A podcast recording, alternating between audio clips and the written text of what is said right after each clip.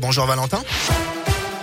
Bonjour Bastien, bonjour à tous. À la une de l'actualité, elle s'appelle Diane Lair. La Miss Île-de-France a été couronnée Miss France 2022 hier soir. Miss Martinique, première dauphine et Miss Alsace, deuxième dauphine complète le podium. Du côté des deux candidates en Auvergne-Rhône-Alpes, la Miss Auvergne Anaïs Wereschak n'a pas participé au top 15 tandis que Charlotte Force est arrêtée aux portes du top 5. Un drame hier dans l'Ain à Valserone en début d'après-midi. Un homme de 71 ans était de retour d'un marché de Noël et a fait un malaise cardiaque. Malgré l'arrivée rapide des secours, l'homme a été déclaré décédé par le SAMU. La fête des Lumières, c'est déjà fini. Depuis mercredi et jusqu'à hier, 31 œuvres étaient exposées un peu partout dans Lyon.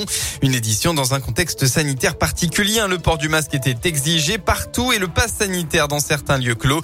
Pour autant, ça n'a pas démotivé les visiteurs. Au moins 1,8 million de personnes ont assisté à cette édition 2021. C'est plus qu'en 2019.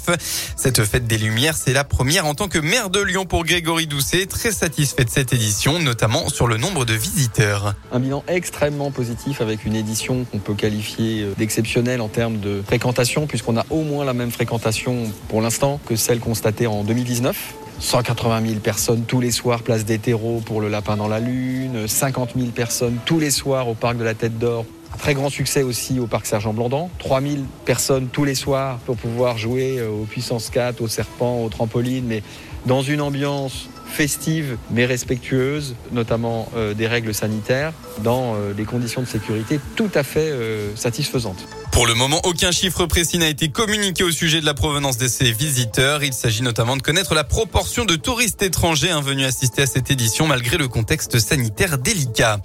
Dans le reste de l'actu, l'ancien nageur olympique euh, Yannick Agnel a été mis en examen pour viol et agression sexuelle sur, sur mineur de 15 ans et placé sous contrôle judiciaire, annoncé hier le parquet de Mulhouse. Selon plusieurs médias, l'enquête ferait suite à une plainte de la fille de son ancien entraîneur à Mulhouse entre 2014 et 2016. Les sports en rugby, c'était la première journée de Champions Cup pour la SM hier. Dans un froid auvergnat, les Clermontois affrontaient les Irlandais du Ulster au stade Michelin. Malheureusement, l'ASM s'est incliné 23 à 29 dans un match à deux visages. En football, 18e journée de Ligue 1, la mise à l'épreuve de la mise à l'écart pardon de Claude Puel n'a pas empêché les Verts d'encaisser hier une dixième défaite à Reims, résultat final 2 à 0.